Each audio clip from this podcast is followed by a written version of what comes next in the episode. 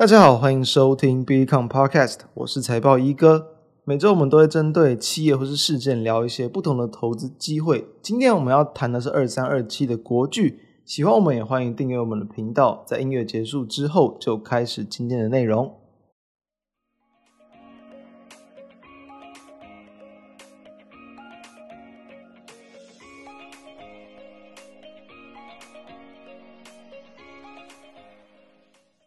在本周二哦，就是一月四号，国巨它就公布了董事会决议要去通过跟子公司奇力新的一个股份转换案的调整发行的一个股数，那也就是在我们录制时间的前一天，一月五号，就是正式的一个股份转换的基准日，还有这个增资发行新股权利的这个上市日啊，这权利证书，所以。这样的一个事件呢，同时在一月四号，也就激励到了国巨的一个股价表现的非常强劲了，几乎快要去攻到了涨停板。所以说，哎，这样的事件其实我们在半年前就已经有谈过了。等于说，我们在过去啊，当然我自己是蛮喜欢去谈一些可能类似这种事件交易的一些东西哦。那其实就类似说，其实这种事情，其实它可能都是在很早之前就会让市场知道。往往在当下，其实都容易会去吸引到这个市场的买气，因为很容易就会有一些新闻嘛，甚至是一些法人的一些这个报告出来，所以这都是其实大家可以去提前注意到的事情。那我们要提到，其实在这次的并购，那当然也有其实外资提出看好的一个报告，就提到说，国巨它未来的产品组合就很有机会从原先的一个可能标准品项占比较多，比例比较高。然后在一些特殊特用品的这个比例比较低的情况，然后来去这个反转，等于说在这种受到这个可能议价能力比较差，还有说这个景气循环嘛波动，然后可能会受到比较大影响的标准品，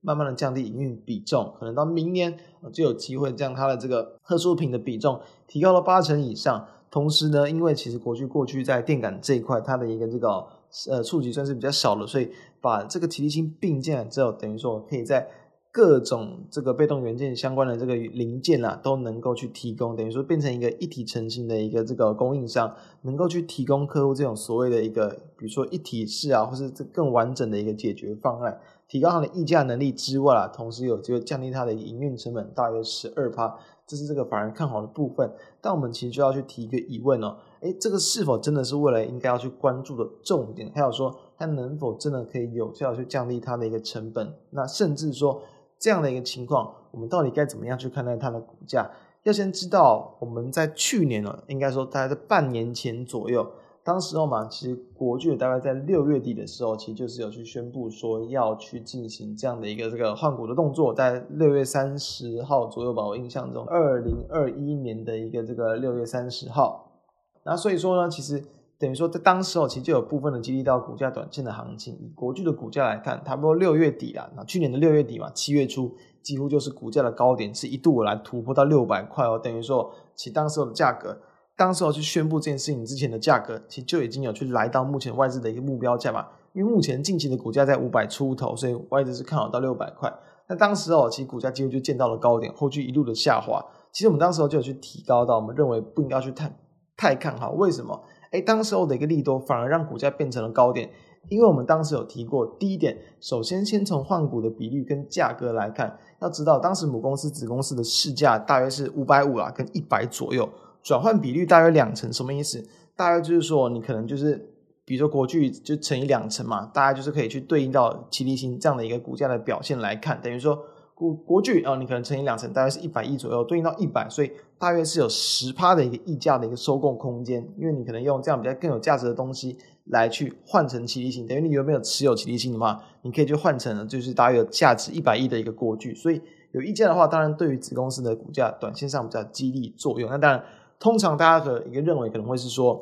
，A 假设 A 去并 B 嘛。一通常一定是 B 的股价比较会有波动，为什么？就是说，通常并购一定会比较用溢价的方式，就可能用比较高的价格。所以说，那 B 的当然就是，哎，你 B 有人要用更贵的价格去买你，你的现在的市价，你现在的股价是不是应该有这种调升的空间？所以它就会有这样的一个比较，就是价格要去补上去拉上的一个情况。再来，因为当然国巨大家都知道很爱去并购嘛，所以说呢，它去持续的这样的并购，一定对他来说，单纯简单的想法一定会是个利多。所以我们要先有概念哦。这种单纯去想市场怎么样去反映股价，怎么样去看待，你先用这种很简单、很基本的概念去想，国巨并期立新嘛，版图这个在扩大嘛，然后产品别在扩充的更完善，对于它后续的一个营运的一个展望，一定是利多嘛，所以当然股价就容易有反应。那我们等一下就来谈说反向思考，到到底它的一个比如说缺点或者是比较这不利的地方在哪里？半年前我们就有提过。因为它跟国巨在过去并的一些公司，包含像是比如说飞利浦的被动元件部门哦，普斯、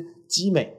不太一样哦。其实说比较不是这种跨领域的一个并购，比较算是完整啊，完善它的一个被动元件的产品线。所以说，其实在这种跨领域的应用，或者是搭上一些比较新的产业趋势，并不是这么长远的一个，比如说长远的利多。所以我们才谈到，其实认为它。很难成为它股价走长多的一个因素。哎，果不其然，其实当时哦，确实那段时间没多久，股价就酝酿出了一个高点。好，那从现在的一个角度来看，到底现在值不值得去期待说，比如说未来的成本降低啊，或者是说这个获利明显的拉高？我们要先看到一个东西，要先知道哦，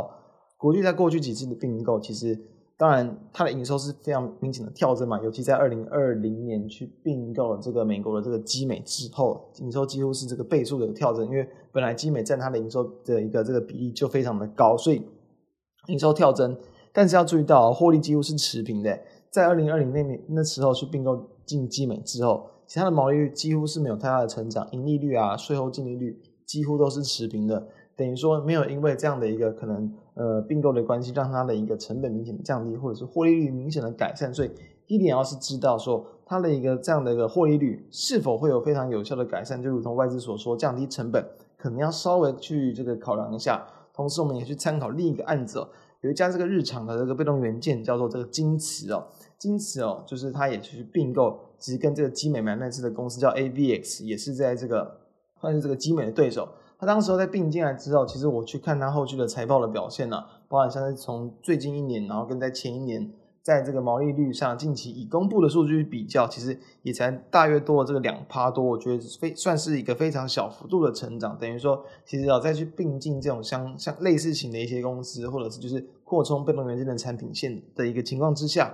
好像其实对于这种被动元件厂，他们的获利率并不会非常快速有效的改善。再来，我有看到一篇，就是就有提到说，针对被动元件产业并购的一篇这个报告，他有提出说，通常最好的并购时机啊，应该是要在可能产业的前景好转之前再去并购。那我们都知道嘛，经过二零一八年那时候的产业的一个大好时期之后，现在算是有点就是等于说慢慢走，不不不不是说走下坡，而是说其实报价就已经没有像之前那么的强了，那么的缺货，所以。或许现在是搭上很多新产品、新应用啊，包含通讯嘛、五 G 嘛、电动车相关的一些领域，但是也我觉得也不算是这种可能产业最好的时机，所以并不算是说最好的产业时机高峰之前去并购，这样的话可能会有更好的议价能力。再来哦，他其实有提到就是说，关于被动元件厂要再去做并购，比较两的有两种比较好的一个再去更提升营运的方式，第一个是降低成本，透过可能不同厂商之间。生产的成本不同啊，或者是不同的区域，更有效的压低成本。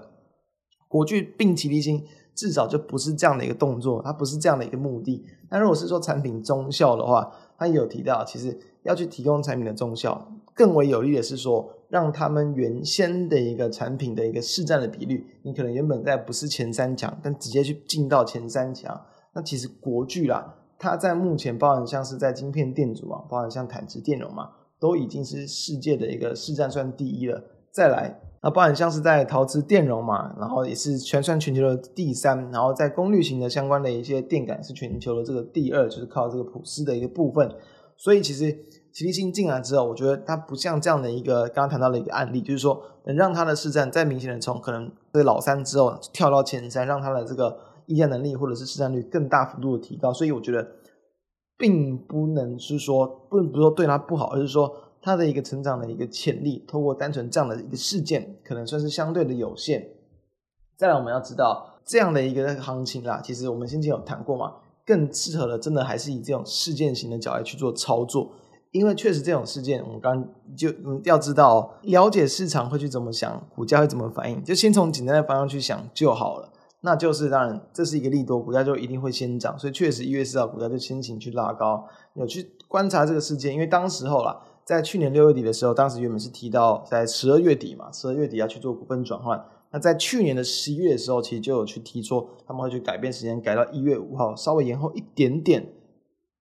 所以其实都算是已经已知公开的资讯。那当然，国巨的股价确实是比较高，所以参与的部分那一定是比如说没有那么多钱的嘛，一定是可能透过领股或这样的方式。所以我就觉得说，以这样的一个事件来看，未来比较需要关注的方向是在于说，包含像是国巨的一个竞争对手，比如说像是这个春田呢。前呃去年的一个并购也是针对这个美国的这个 ETA Wireless，就是朝这种五 G 六 G 通讯相关的领域去做并购。我觉得这也是未来这种这个产业它会比较更有明显的成长性，或者是获利大幅度提高可以去关注的方向。目前国巨它在车用的一个比重大概是占两成，通讯的部分大概是一点五成。我觉得这两块也还是它未来比较值得去关注的地方，所以可能在每一季啊，它的一个法说会所公布的它的一个产品别的一个这样的比重，我觉得会是更值得关注的方向。还没有见到明显的提升之前，我建议啊，其实就是其跟着产业的一个高高峰低谷啊，然后还有它在营收的变化去操作就 OK 了。我觉得暂时不需要去因为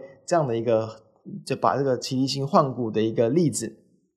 来去当做它未来长多的一个因素之一啊。它有可能会去慢慢的好转，但是我觉得这个不是关键的一个因素，还是要以它这种新的这个产品别的方向，高阶产品的比重才是最好。所以提供给大家这种参考的一个方向，也就是说，针对到这种比如说市场很容易会去联想到的东西，你甚至可以去提前卡位，但是你要思考到它后续股价的变化。就像去年我们所谈到的，在利多之后，反而股价是一度的下跌，你要懂得去提前卡位机会，跟着去避开风险。这是我们从这次的案例，我们可以提供给大家一个想法。那以上就提供给大家参考。那我们就下周再见，大家拜拜。